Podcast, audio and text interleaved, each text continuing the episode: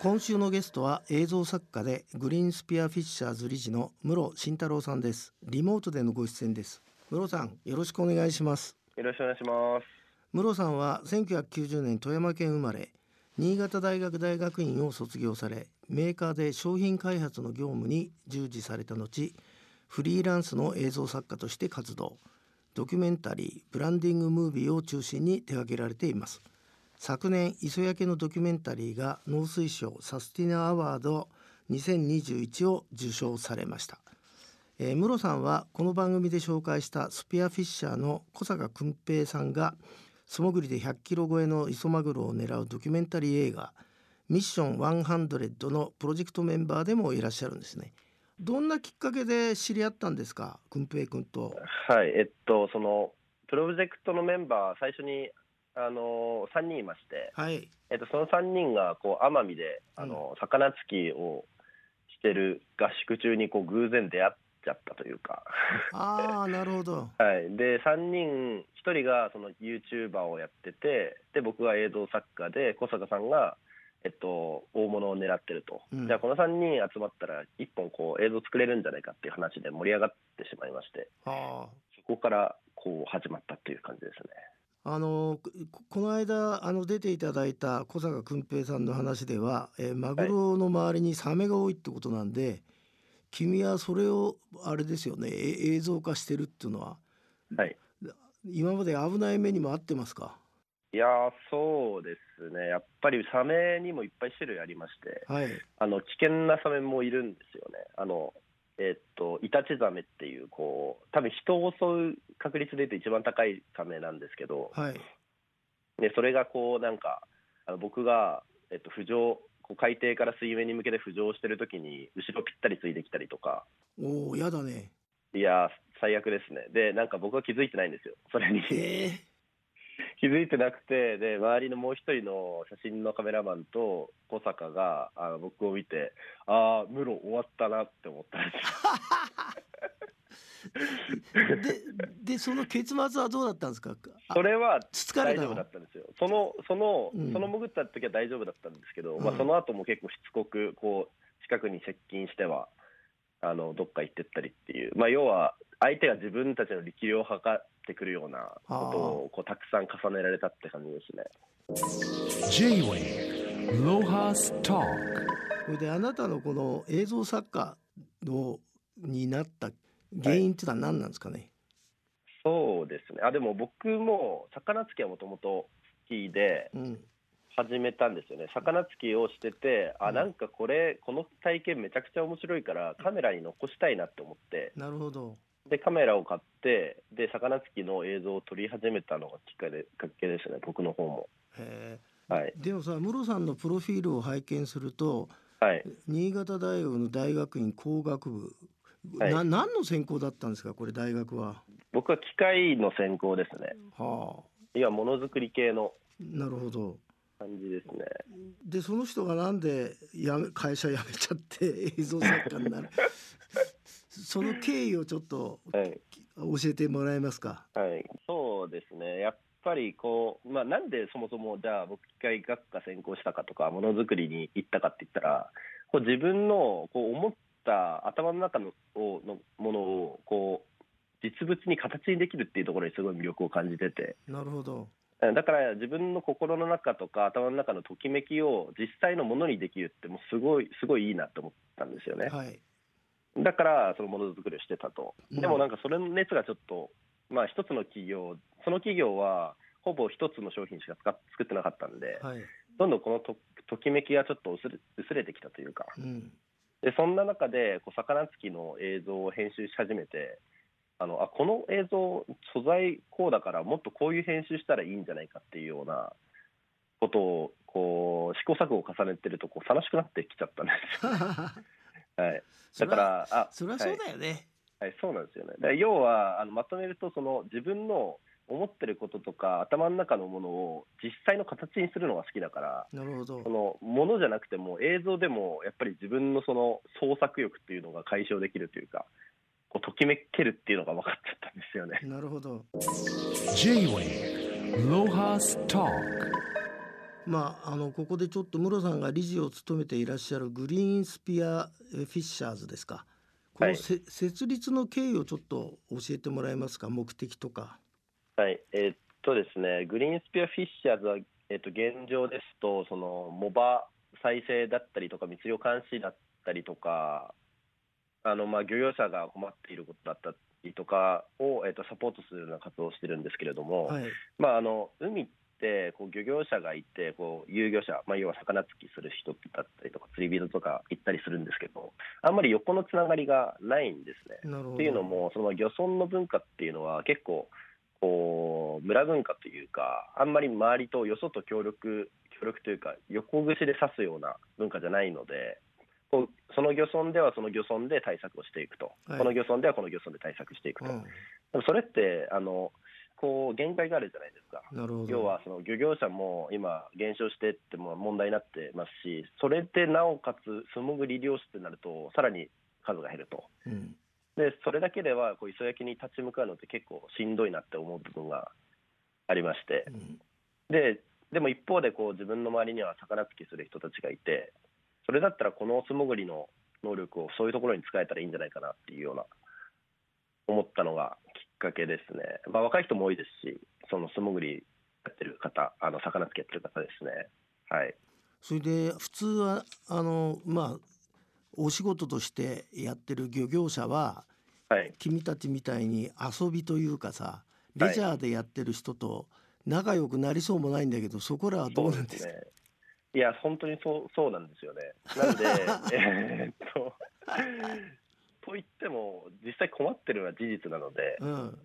なので、そのあのウニこう拾いきれないやつは、やっぱり僕たちがこうイベントを開催したりとかして、えっと、ウニをあの魚好き愛好家を集めて拾うっていうような形になってますね。あのこれもあの今、仲良くさせていただいている漁協と一緒にだからできるっていうところもあります。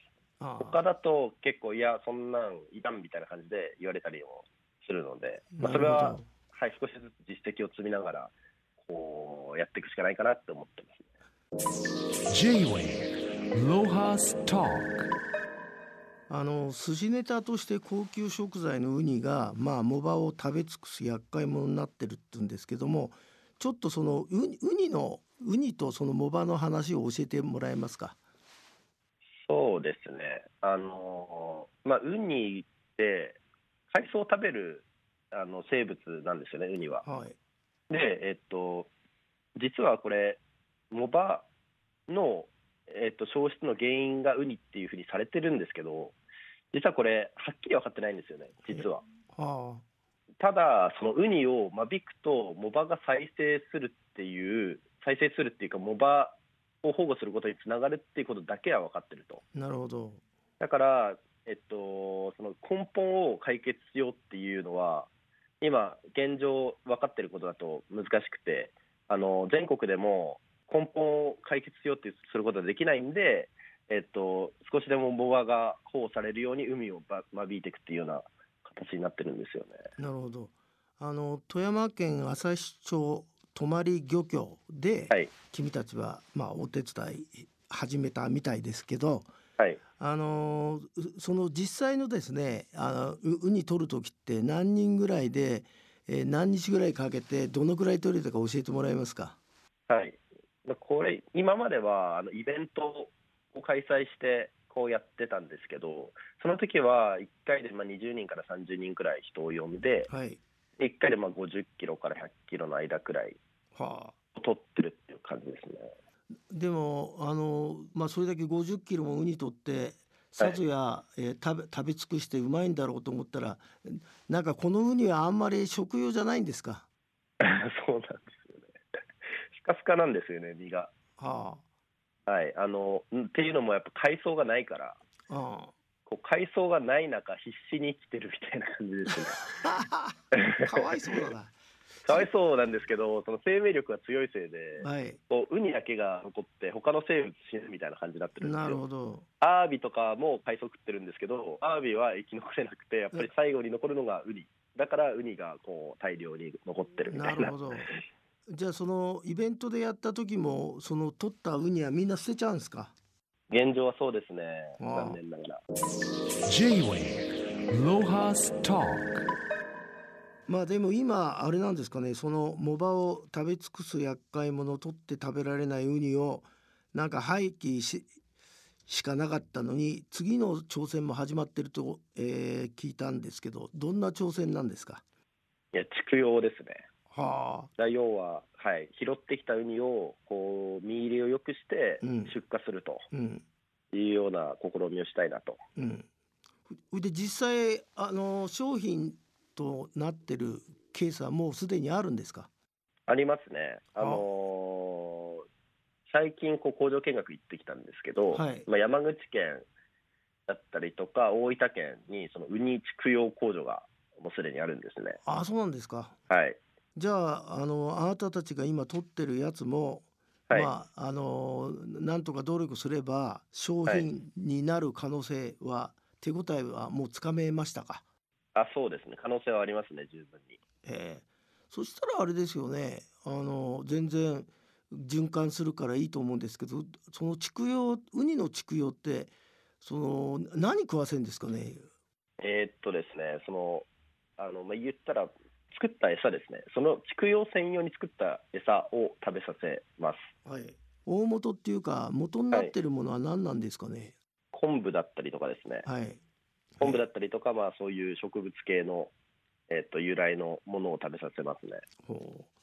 それであれですか？なんか水槽かなんかに入れてやるわけですか？あそうですね、浅い水槽がこう積み重なってまして、はい、でそこにこうウニがこう並べられて、なるほど。そこにこうあげるって感じですね。ええ。あの予定ではいつ頃からやれそうですか？畜養のウニは。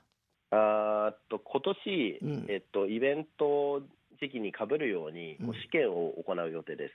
なるほど。あのこの畜養はそのウニノミクスっていうこう畜養専門の会社があるんですけど、はい。でそこと手を組んでやろうとしてまして。はい。でまあ、そこ曰く、えっとユニノミクス曰くこうまずいきなり工場を建てるんじゃなくて一回この海域の水を使ってこの海域のウニでこのあ自分たちの餌を使ってやってこういいものができるかどうかと。それをまず見たいとなるほど。いう感じですね。それをまず今年やろうかと思ってます。実際あれですか？あのこの泊漁協で取ったウニでなんか餌与えて食べてみたりしたんですか？あーそうですね。泊漁協のウニではないんですけど、はい。同じ紫ウニですね。はい。紫ウニをその山口県の方でこう畜養してるんですけどはい。でその畜養されたやつはめちゃくちゃ美味しかったですね。あそうなんですか。めちゃくちゃ美味しいですねへえじゃあ可能性あるじゃないですか全然可能性ありますね。で僕が思ったのは、はい。そのこうウニってこう保存するために明板漬けするじゃないですか。ああそうですね。でそのどんなにいいウニでもこう明板漬けしてしまうとやっぱ生ウニよりは劣ると、そうですね。はい、しかも生ウニってこうシーズンがあるわけなんで、はい。こうシーズンじゃない時は生ウニは食べれないわけじゃないですか、はい。でもこのウニノミクスのウニは年中出荷できるんですよ。なるほどあの温度管理して、はい。ちゃんと餌も一定の餌を与えてるんでクオリティも担保されてると、はい。なんでこれをもし出せるとこうあ新たなこう寿司ネタとしてかなり需要あるんじゃないかなとも思いましたね。うん。なんか僕、はい。僕は話聞いてるとささ魚ついてる場合じゃないんじゃないの？うウニいっぱいついて それでそれでちゃんとビジネスにしてそれで好きなはい映像を作った方がなんか、あの循環する気がしましたけど、そう今ですね、はい、うん。まあ、本当にそうなんですよね、ウニ取って、海の磯焼きが解消されて、さらにウニも売れれば、うん。やっぱり漁業者さんも、こうアワビも、あの競合なんで、アワビとウニが、うん。あの競合がいなくなって、アワビも育ちやすくなりますしという、うん、こう三方よし、三方どころじゃないかもしれないですね。そうですよね あとあのグリーンスピアフィッシャーズでは市民参加型で地域の海を守るということでなんか今後計画していることがあったらちょっと教えていただきたいんですけど。はい、あのニノミクスとの共同の計画ですね、はい。えっと、やっぱりこの自分たちがウニを取っていきたいんですよね。うん。